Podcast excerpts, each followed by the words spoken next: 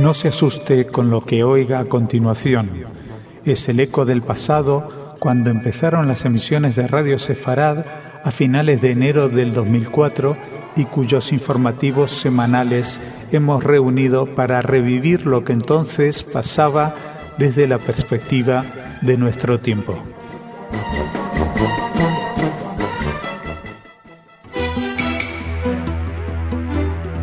Señoras, señores, bienvenidos a nuestro espacio informativo sin condiciones. Estas son las condiciones de los israelíes para las negociaciones. Lo vamos a contar.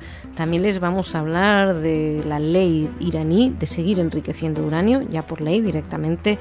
Además de hablarles de Albert Dilalta y Roque Pascual, perdón, Pascual, que se encuentran bien. Ahí terminaremos con un oro en taekwondo en los Juegos Olímpicos de la Juventud esperen porque ese oro no se ha ganado combatiendo. Todo esto será en nuestra primera y única parte del espacio informativo. Durante unos días no vamos a tener, no vamos a tener rincón cultural, pero intentaremos traer de alguna manera alguna noticia cultural aquí.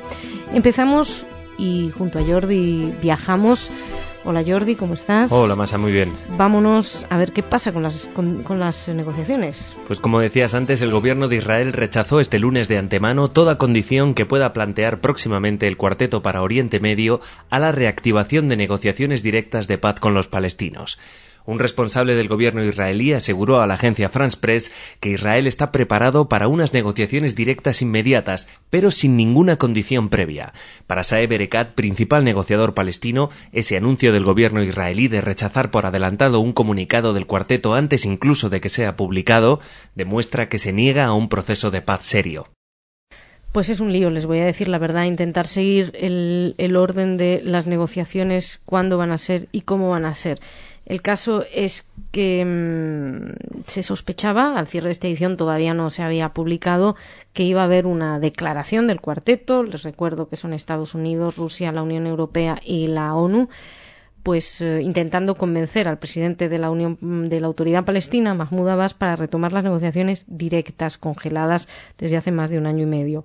¿Qué ocurre? Que es que el cuarteto además va a llamar a Israel a prolongar el periodo de diez meses de congelación parcial de la colonización en Cisjordania, que es lo que ahora ponen como condición los palestinos para volver a negociar. Les recordamos, esto hace diez meses lo propuso Netanyahu, lo impuso Netanyahu, pero no valió para negociar. Como parece que todo sucede en la zona, cuando ya termina, bueno, vale, ahora sí es aceptado, entonces se piden otros diez meses más, para lo que Netanyahu no está dispuesto. Hay eh, ahora varias, eh, varios desencuentros antes de encontrarse incluso, con lo cual parece que son negociaciones que prometen ser bastante difíciles. Hay que recordar también que se bueno pues está hablando de alcanzar un acuerdo sobre la creación de un Estado palestino dentro de las fronteras del 67, que son las previas a la Guerra de los Seis Días, pero que entonces eh, Netanyahu ha dicho que no está dispuesto a partir de ninguna premisa, que la cuestión es nos reunimos y ya vemos a dónde vamos, los palestinos no quieren, quieren otras garantías para empezar, los israelíes dicen que ya se dieron bastantes en su momento y que ahora lo que hay que hacer es ir y hablar. En fin, vamos a saber todo. En cualquier caso, eh, según Obama, el presidente norteamericano está optimista y así lo declaraba el diario Haaretz, diciendo que bueno que es cuestión de poco que Mahmoud Abbas anuncie el inicio de conversaciones directas. Cuestión de días, dijo. Vamos a ver si en esta semana podemos traer esa noticia aquí. Y seguimos. Lo que no parece cuestión de días es lo de terminar con eh, la cuestión iraní. Así es, el presidente iraní Mahmoud Ahmadinejad aprobó una ley que ordena seguir con el enriquecimiento de uranio al 20% y prohíbe hacer colaboraciones más allá del marco del Tratado de No Proliferación. Según la agencia pública iraní de noticias IRNA, esta ley obliga a rechazar cualquier colaboración con el Organismo Internacional de la Energía Atómica que esté fuera del marco del Tratado de No Proliferación. Asimismo, el artículo número cuarto de esta ley insta al Gobierno a plantear represalias contra cualquier país que inspeccione a los barcos iraníes en cumplimiento de las nuevas sanciones internacionales contra Irán. O sea, casi todos los países se supone que están eh, de acuerdo con estas sanciones que saben que Irán sigue con su pulso contra la comunidad internacional y que se niega a suspender la actividad de enriquecimiento de uranio porque, según él, es para uso civil pero la comunidad internacional entera sospecha de que es para uso militar. No lo tienen muy claro aquello de que sea solamente civil. Seguiremos sin duda alguna hablando de esto. Nosotros avanzamos y les hablamos de dos nombres propios que sin duda tienen a España preocupados.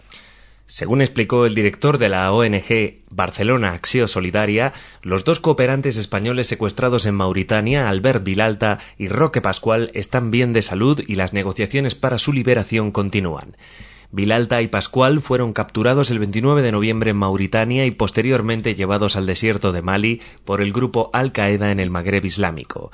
El director de Acción Solidaria también hizo referencia al principal condenado por el secuestro, Omar Sahraoui, y dijo que su extradición podría favorecer el intercambio porque Mali podría ser más flexible que Mauritania. Eh, también había sido secuestrada, si recuerdan, una mujer, Alicia Gámez, que, que, volvió, ella fue liberada antes y parece ser que, según explican, se está recuperando poco a poco, pero tal y como destacaba el director de Acción Solidaria, solo se recuperará cuando vuelvan sus dos compañeros, se recuperará del todo.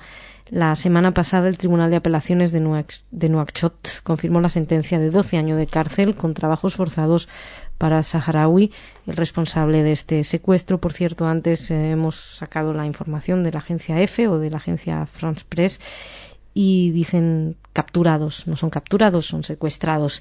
Terminamos con una noticia que también nos lleva a Irán, pero desde, otra, desde otro punto de vista cuando política y deporte se mezclan, ¿verdad, Masha? El israelí Gili Haimovitz ganó la medalla de oro de taekwondo en los Juegos Olímpicos de la Juventud que se disputan en Singapur después de que su rival iraní se negara a luchar con él en la final en una práctica habitual en los deportistas de ese país para no reconocer a Israel. Mohammad Soleimani el deportista iraní adujo una lesión para no enfrentarse a su rival. Algo semejante sucedió en los Juegos de Pekín 2008 con el nadador Mohammad Ali Rezai en una fase eliminatoria porque en la misma manga competía el israelí Tom Beeri. Y no solo eso, cuatro años antes, en Atenas, 2004, el que era campeón de judo, Arash Miresmaeli, regresó a su casa sin haber competido directamente porque ya en la primera ronda le tocaba enfrentarse con un israelí, con Ehud Bax, y qué es lo que hizo, porque no solamente fingen eh, lesiones, la idea no es decir abiertamente porque no compiten, porque eso sería ilegal, entonces también lo que se hace parece ser, mm, lo he descubierto ahora, lo hemos descubierto con esta noticia, es que se pesó y tenía dos kilos más del límite permitido. Em, con respecto a Soleimani, por si alguien está preocupado por su rotura, fue trasladado a una ambulancia en un hospital para, hacer, para ser atendido de la, de la supuesta lesión aunque nadie parecía creer demasiado en ella. Lo que pasa es que también el hecho de haber sido trasladado en una ambulancia le permitía no estar delante mientras el joven israelí de 17 años recibía la medalla de oro y sonaba el atikva, con lo cual él hubiera tenido que estar ahí como segundo y bueno, pues una lesión y haber sido trasladado a la ambulancia lo permite. El caso es que el jefe de la delegación israelí dijo que se alegraba de la primera medalla de oro de su equipo, pero se mostró bastante desilusionado porque no hubiera llegado en combate. Además dijo que el iraní tenía todas las papeletas para ganar la final, pero bueno, que como no la quiso disputar, pues eh, por no disputarla les terminan regalando el oro con el prestigio que esto, que esto supone también a los israelíes. Es una extraña política la que llevan. En fin, Jordi, por cierto, que el joven taekwondista eh, israelí dijo que él estaba listo para el combate y que no quiere saber nada de política ni nada parecido, que él estaba ahí para, para batallar y para ganar su premio y que de alguna manera lo ganó, el otro no se presentó. Jordi, muchas gracias, nos reencontramos mañana. Hasta mañana. Señoras, señores, los esperamos mañana.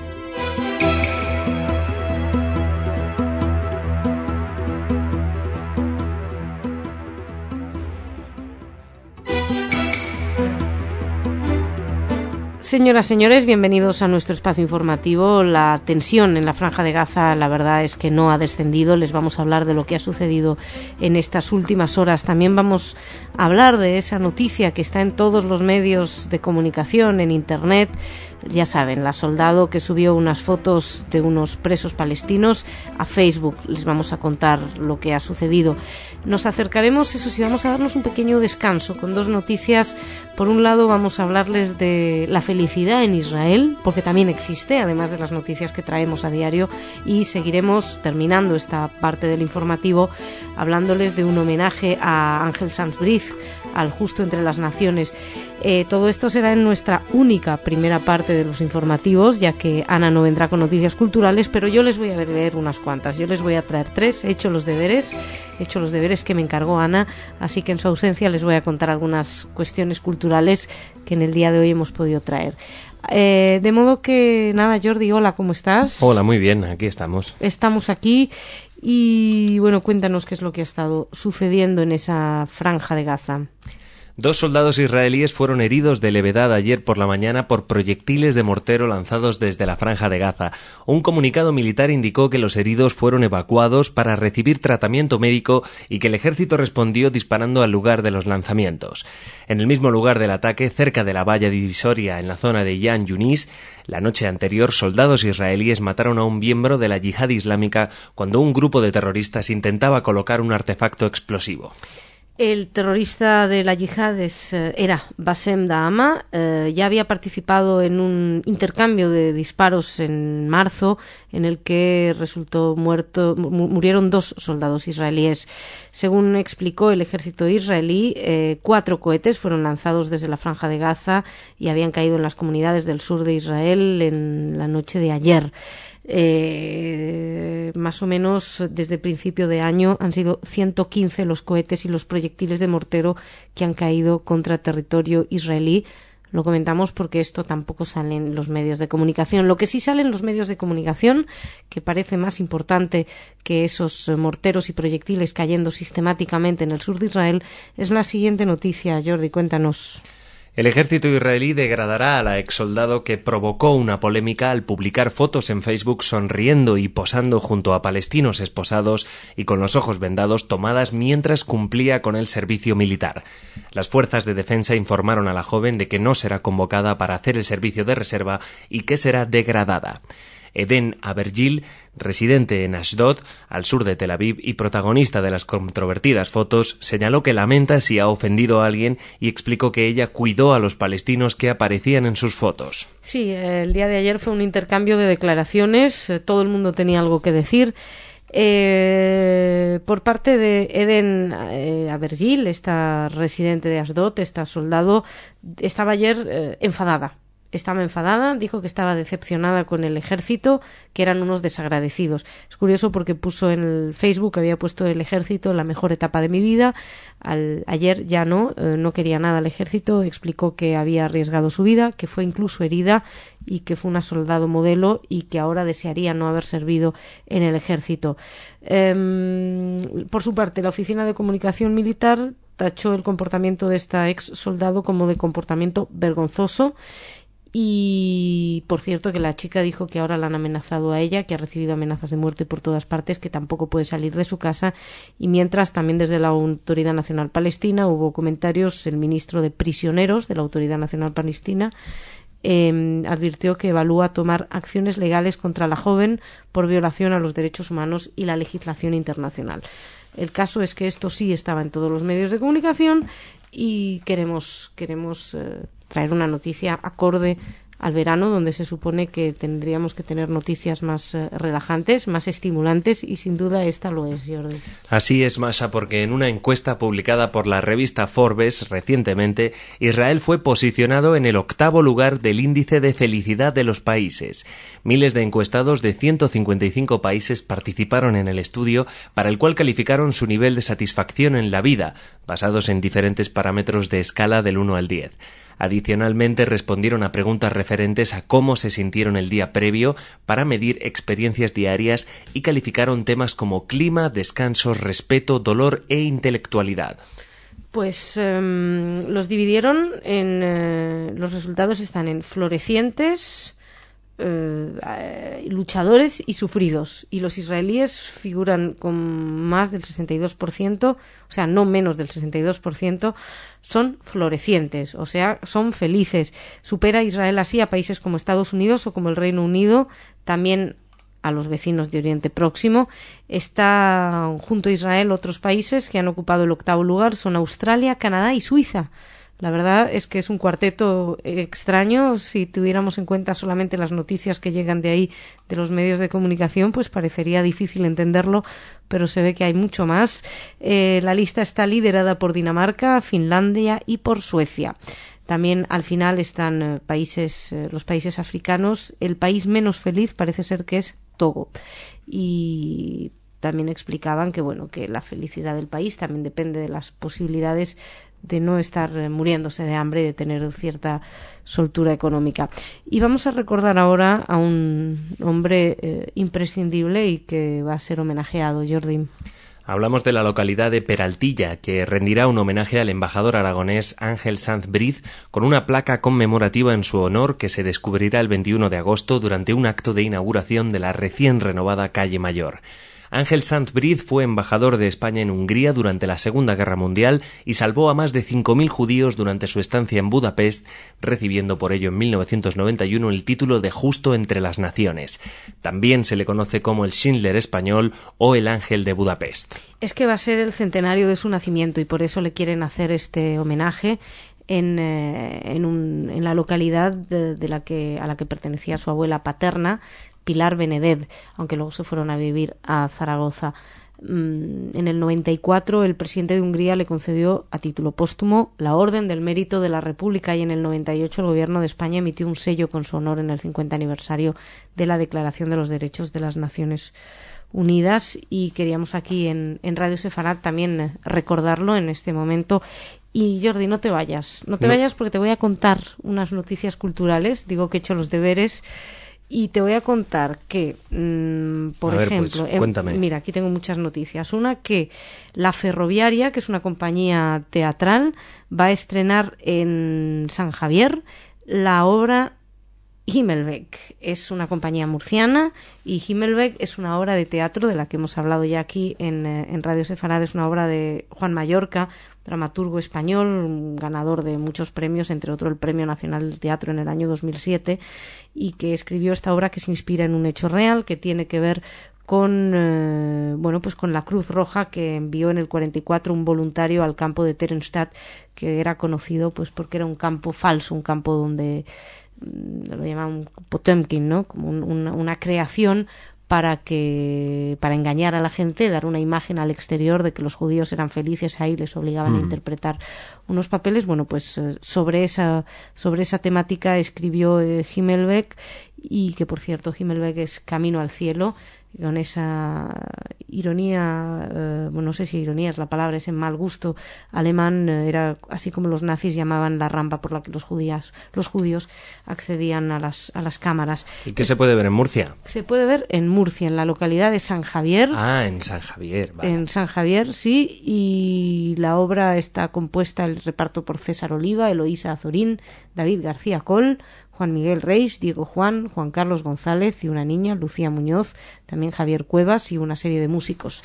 Muy bien, ¿y qué más? ¿Qué más? Pues te cuento que Adolf Hitler no fue un héroe en la Primera Guerra Mundial. Vaya, no sabía que había sido un héroe alguna vez. No, tampoco nos tenía muy preocupados esta noticia, pero parece ser que hay alguien que se ha preocupado por mm. estudiar esto. Por estudiar esto. Ah, y no fue un, o sea, no lo sabíamos, pero ya sabemos que no lo fue. Por lo menos eso ha dicho el historiador de la Universidad de, de, Aberdeen, en Escocia, Thomas Weber.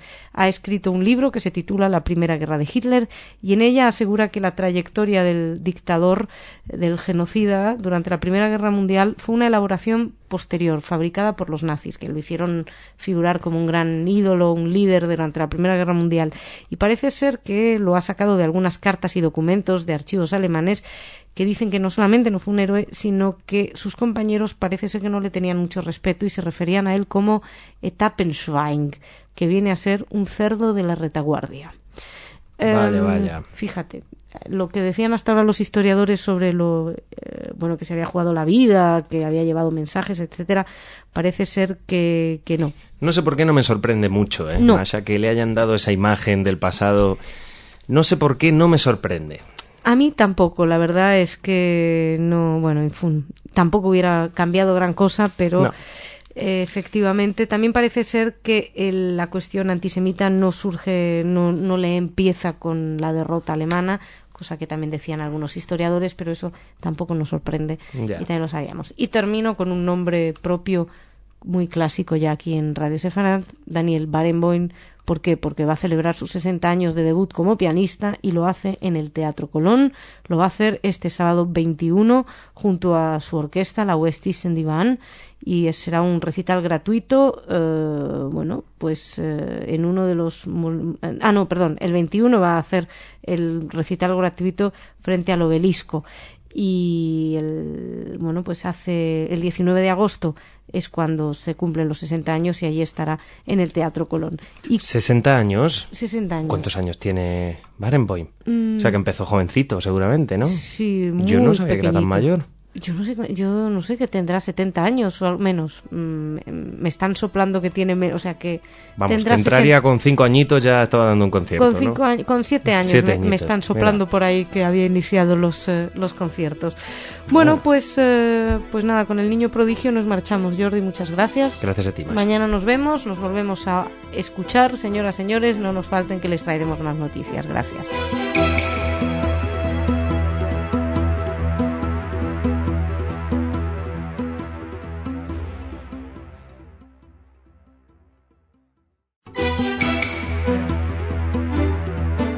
Señoras, señores, bienvenidos a nuestro espacio informativo. Para aquellos que todavía no lo saben, les vamos a hablar del palestino infiltrado en la embajada turca en Tel Aviv.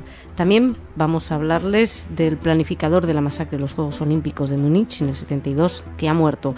Además, eh, nos acercaremos a Irán y a su plan nuclear, más un controvertido análisis eh, será publicado en algunos medios de comunicación y terminaremos hablándoles de la comunidad judía de Colombia ante, bueno, pues eh, vamos a conocerlos un poquito mejor con la excusa del atentado que tuvo lugar en ese país hace unas semanas, hace una semana más o menos.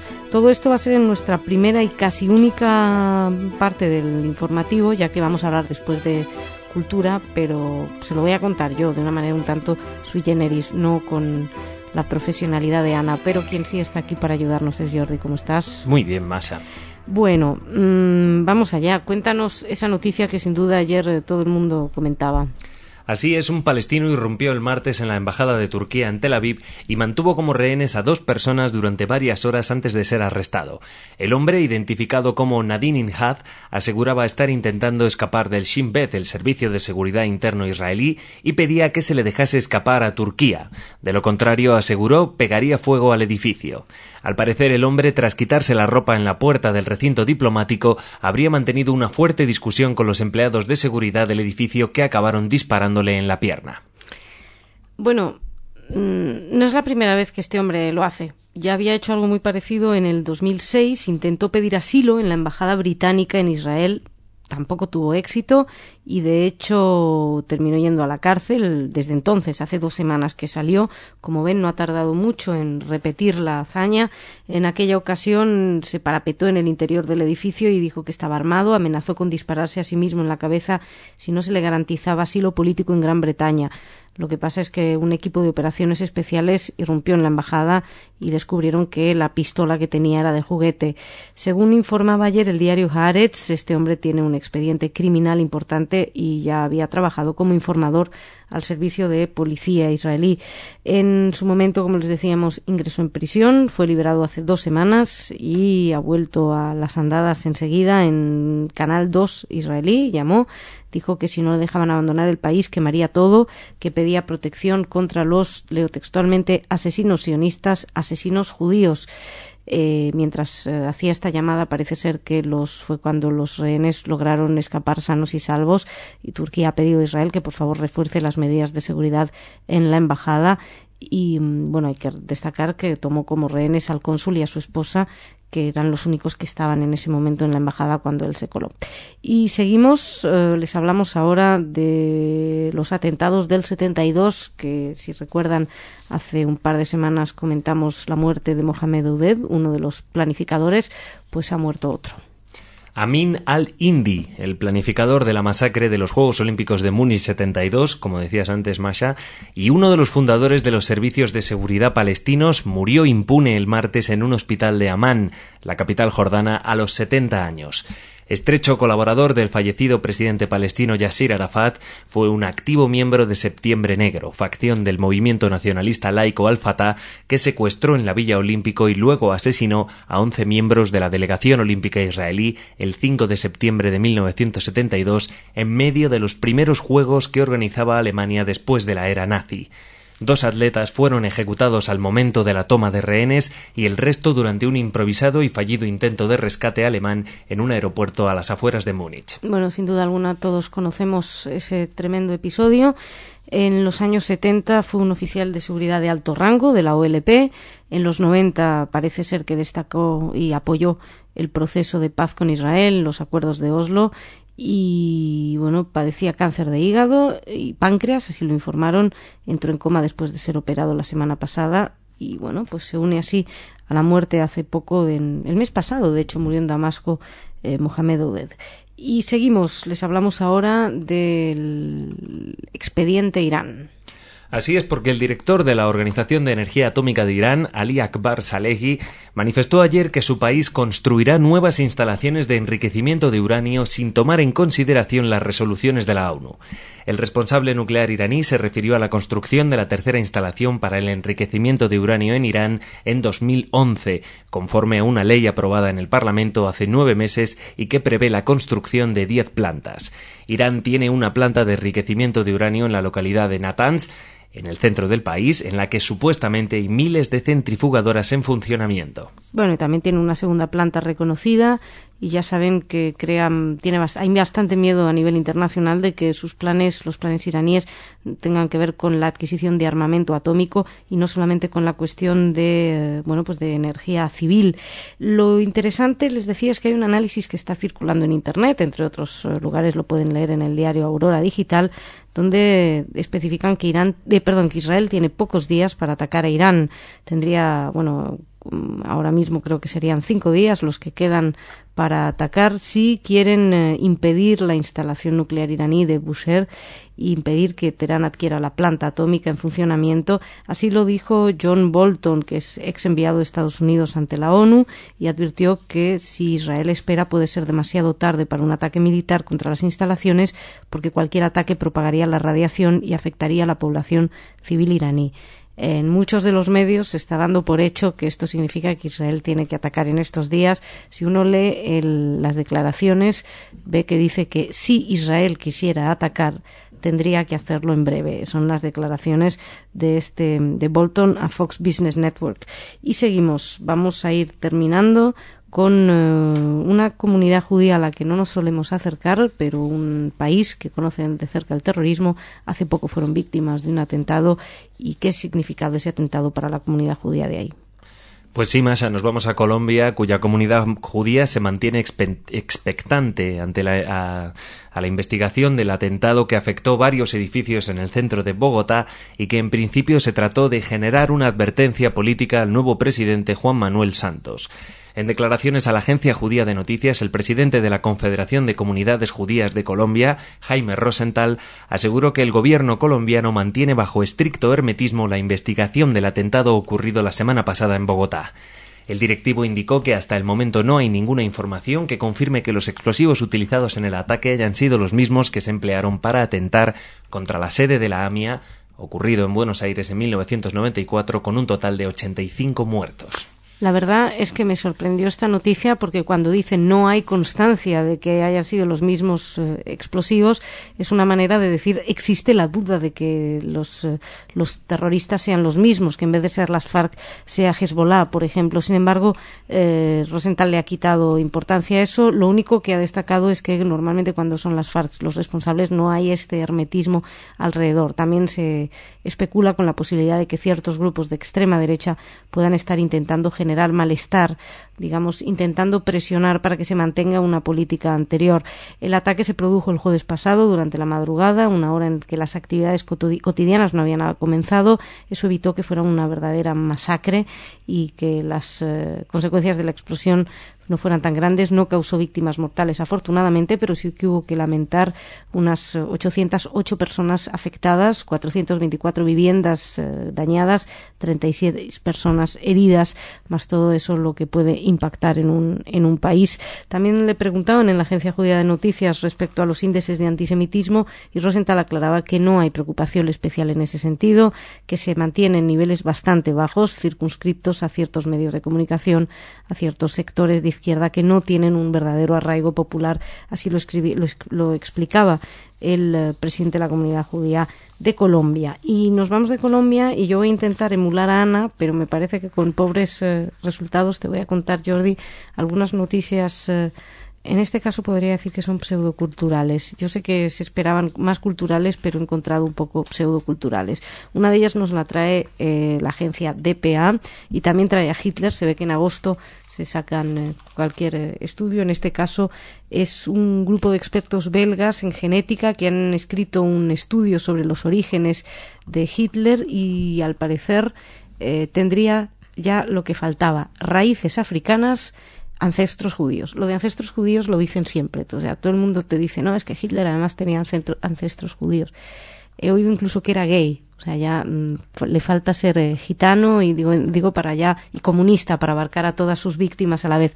Pero por si fuera poco, la nueva aportación de estos científicos belgas, Jordi, es que tenía eh, raíces africanas. Fíjate que según el último estudio del ADN, yo leo textualmente, mm, que se ha hecho con nuevas técnicas de análisis, eh, tenía ancestros concretamente de Somalia. O sea, ya el ADN hasta cifra el, el, país. Lo que no dice exactamente es dónde, en qué, en qué, de qué ciudad concreto, o de qué barrio, o de cuál de las tribus. Pero Masa, yo no soy científico, no sé mucho de ciencia, pero creo que todo lo que es el, ser humano en origen viene de África, ¿no? En general, o sea. ¿Por qué no escribes un libro sobre las raíces? Es lo que me falta, ¿no? Yo creo que deberías escribir un, estudio científico. Según un estudio científico, todos los seres Hitler, los antepasados, antepasados, antepasados venían de África. Tal vez vaya por ahí. Bueno, más cosas, más cosas casi curiosas. En esta ocasión te voy a hablar de Wikipedia aunque esto debería dejárselo a Ana y Octavio, pero bueno, yo les doy la noticia y si Ana y Octavio quieren hacer algo con esto en enredados, sin duda podrán.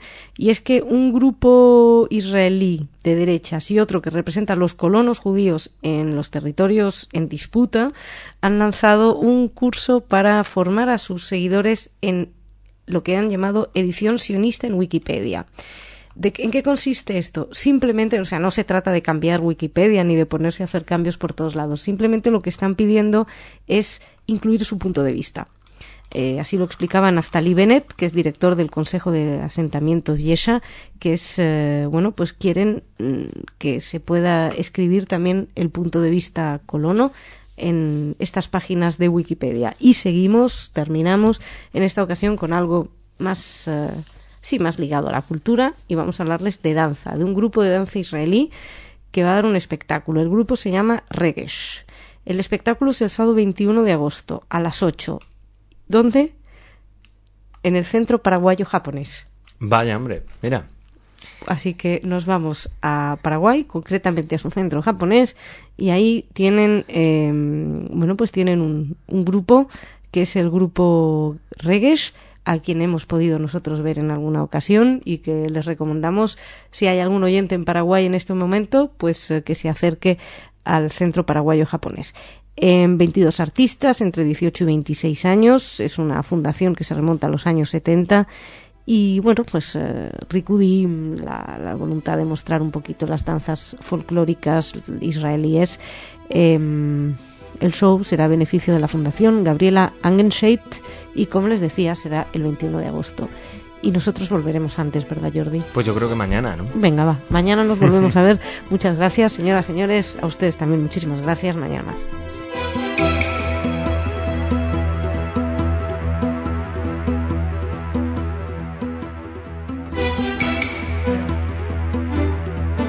Señoras, señores, bienvenidos a nuestro espacio informativo. Como cada viernes, les informo de que hoy no vamos a hablar de noticias relacionadas con Israel en este espacio. Para ello tenemos un espacio aparte desde Israel, con quien es nuestro corresponsal en la zona, Sale Mergui, que nos cuenta algunas de las eh, cosas que están sucediendo en el país. ¿De qué vamos a hablar hoy? Pues eh, aprovechamos los viernes normalmente para hacer un repaso a la situación de las comunidades judías alrededor del mundo y la verdad es que los viernes suelen ser el día en el que traemos informes o acontecimientos eh, muy relacionados con el antisemitismo no va a ser esta una excepción, aunque en esta ocasión sí que les vamos a hablar también de cómo se lucha contra ello. Vamos a viajar a Alemania, vamos a viajar a Gran Bretaña y vamos a viajar a Estados Unidos en dos ocasiones. Eh, todo esto en la primera parte del informativo, casi primera y única, porque seré yo una vez más quien les cuente algunas de las actividades eh, culturales previstas para estos próximos días, pero quien sí está con nosotros acompañándonos es Jordi, como de costumbre. Jordi, ¿cómo estás? Hola, Masa, muy bien. Bueno, decía que hoy como cada viernes, eh, de alguna manera es como una especie de recuento de algunos hechos antisemitas. No todos en este caso son antisemitas, pero empezamos eh, sí por un informe preocupante. Así es, Masha, una investigación sobre las posiciones de derecha en la Universidad de Leipzig, presentado el jueves en Berlín, mostró que uno de cada seis habitantes, un 16,6%, tiene ideas antisemitas. Posiciones un poco menos antisemitas se encontraron en Brandenburgo, un 1,1%, y en la zona del Sarre, 1,5%. De acuerdo a esta investigación, casi un 18% de los participantes manifestaron su creencia respecto de que la influencia de los judíos es todavía muy considerable. Y fíjese que muchas veces cuando hablamos de Alemania decimos que el país ha cambiado, pero sin embargo siguen muy anclados estos, eh, estos estereotipos y estos miedos. Fíjense que un 15% estuvo de acuerdo con la tesis según la cual los judíos, mucho más que otros, consiguen todo lo que se proponen por medio de trucos sucios y además eh, un porcentaje parecido, también alrededor del 15%, considera que los judíos tienen algo especial y muy extraño y que no se adaptan al resto de la gente. La investigación fue promovida por el Instituto Friedrich Elbert, identificado con el, bueno, con el partido SPD y mostró que las posturas de extrema derecha además cuentan con un amplio apoyo por grandes sectores de la población. 15% dijeron son chauvinistas, agresivos, nacionalistas y un quinto de ellos manifiestan ideas xenófobos, xenófobas. En cualquier caso, eh, queremos creer que en Alemania van a tomarse muy en serio este tipo de, de, estudios, ya que están llegando algunos últimamente que parecen señalar el mismo camino. Y de donde también nos llegan noticias preocupantes eh, últimamente de Gran Bretaña y en esta ocasión, pues eh, otra más. Efectivamente, porque un exagente especial de la policía no judío fue golpeado por un grupo de encapuchados después de haberse dejado crecer la barba, vestirse de negro y llevar un sombrero negro de ala ancha. Linden Barrington, de 25 años de edad, es un agente de ventas que vive en Walshall, una zona en la que reside además una numerosa comunidad musulmana. Hace seis meses Barrington empezó a usar kippah y se propuso empezar a observar el Shabbat en el marco de sus intenciones de convertirse al judaísmo. Pero no había terminado de convertirse cuando ya empezaron las agresiones, básicamente por su aspecto. Le llamaron bastardo, asesino judío, eh, jodido sionista, te mereces la muerte y, en fin, una serie de eh, insultos más que me permitirán que no repita. Durante el último incidente, siete adolescentes, eh, al parecer de aspecto asiático, le tiraron agua, lo insultaron y además, bueno, le, agredieron. De hecho, él sacó una cámara para filmarlos y uno le empezó a a, dar puñetazos. Cinco veces, intentó estrangularlo incluso y, bueno, evidentemente, según explico, tuvo miedo, le entró un ataque de pánico y afortunadamente una familia musulmana que lo vio y que vivía en el barrio, lo vieron, lo llevaron a su casa e intentaron calmarlo mientras, eh, mientras llamaban a la policía y esperaban a que llegara. Preocupante eso. Y llegamos eh, en Estados Unidos también últimamente hablando bastante de algunas de, de las cosas que eh, están sucediendo. Y me doy cuenta en este momento que no es en Estados Unidos, eh, o sea, es desde Estados Unidos desde donde surge esta carta, pero la noticia está relacionada con Noruega.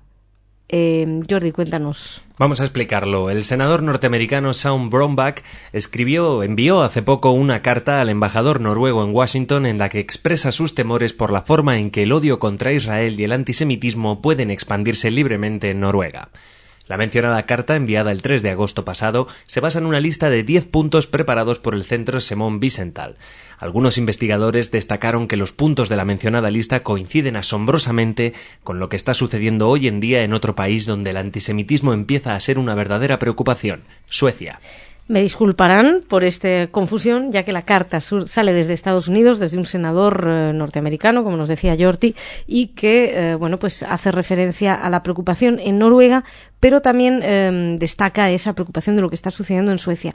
Le doy un ejemplo de lo que parece ser que sucedió en Noruega y es que una ministra de Hacienda, eh, bueno, que, quien es ministra de Educación hoy, en, su momento era ministra de Hacienda en el 2009, el líder del Partido Socialista de Izquierda, estuvo en una manifestación contra Israel junto a una pancarta donde se leía Estados Unidos e Israel el más grande eje del mal.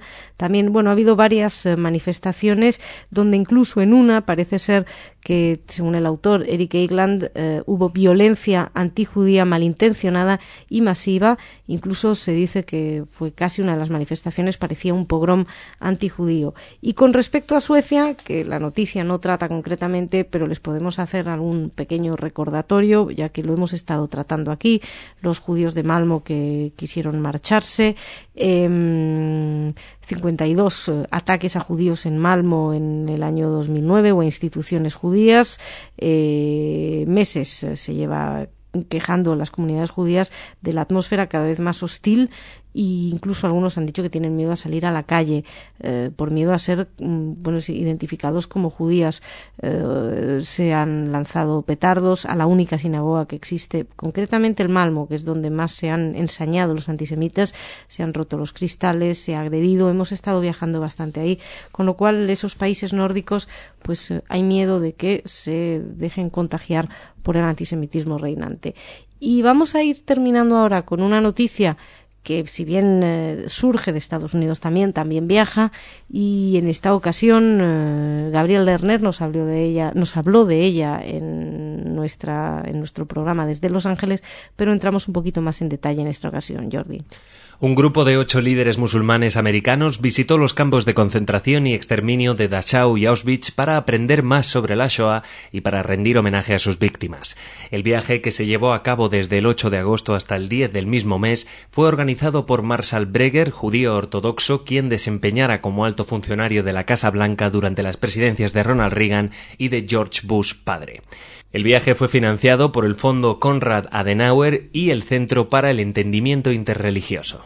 Breger explicó que esto surgió porque esta idea surgió porque se nota un gran crecimiento en el antisemitismo y en el, y en el negacionismo de la Shoah en el mundo musulmán, dice, reforzado por individuos como el presidente iraní Ahmadinejad. Em, él da clases en estos momentos en la Universidad eh, Católica, él es profesor de Derecho y le dio una entrevista al Jewish Daily Forward y ahí estuvo explicando alguna de sus ideas, la idea de ofrecer educación a quienes desconocen el tema y en la medida que, bueno, que ellos la tienen y que pueden llevarles a que sepan un poquito más sobre la Segunda Guerra Mundial, las comunidades judías y que esto se haga públicamente, que esto es una parte importante de esta iniciativa. Varios activistas eh, musulmanes estaban, entre otros, eh, Musamil Siddiqui, imán de la Asociación Islámica en Orange Country, en California, y que explica que bueno, él, manejó, él llevó a algunos de los feligreses por los campos y dijo, pidió elevar las plegarias a Dios para que eso, les leo textualmente, no le vuelva a suceder al pueblo judío ni a ningún otro pueblo. Hubo varios funcionarios también del gobierno de los Estados Unidos, eh, por ejemplo, Rashad Hussain, enviado especial de la Convención Islámica, y Hannah Rosenthal, enviada especial del Departamento Estatal de Control sobre la lucha contra el antisemitismo. Breger explicó que las relaciones eh, son buenas eh, y que las reacciones ante lo sucedido los representantes pues mostraron que el viaje fue un intento importante en la educación, el entendimiento y incluso dijo puede que este señale algún cambio probablemente se refería a una persona como Yassik Kadi, que es decano de la Universidad Al-Maghrib Institute en New Haven, en Connecticut, y que fue negacionista directamente. Se dedicó a negar la Shoah durante muchas ocasiones y para él parece ser que el viaje fue sumamente revelador, así lo dijo él mismo y declaró al mismo diario que todo aquel que niega el holocausto tendría que recibir un pasaje gratis para ir a Auschwitz y a Birkenau, porque verlo, dice, no es lo mismo que leer al respecto. Eh, bueno, pues esperemos que efectivamente sirva de algo. Y Jordi, antes de que nos marchemos, te voy a contar algunas noticias culturales. A ver, cuéntame, para este fin de semana. Bueno, no exactamente. No exactamente. No, soy Ana, no tengo esta precisión de los hechos concretos, pero te puedo hablar, por ejemplo, de la Jornada Europea de la Cultura Judía, que va a incluir eh, visitas guiadas. ¿Dónde va a ser? Bueno, pues eh, el 5 de septiembre, como saben, se celebra en la ciudad la decimoprimera Jornada Europea de la Cultura Judía que está promovida por el Consejo Europeo de las Comunidades Judías y la Red de Juderías de España, Caminos de Sefarad, y en ella Plasencia, como les decíamos, dará una, unas, unas visitas guiadas. El objetivo es dar la posibilidad a, quien, a la gente de allí y a los de afuera para que se acerquen un poco más al patrimonio hebreo de la capital del norte extremeño y en esa edición en concreto elementos del arte y del judaísmo. No es la única ciudad. Dime, Jordi. Aunque sea el 5 de septiembre, no tienes por qué este fin de semana puedes ir a Plasencia, que es una ciudad preciosa, ¿verdad? También es verdad. O sea que vale para este fin de semana. Tienes razón. Claro que sí.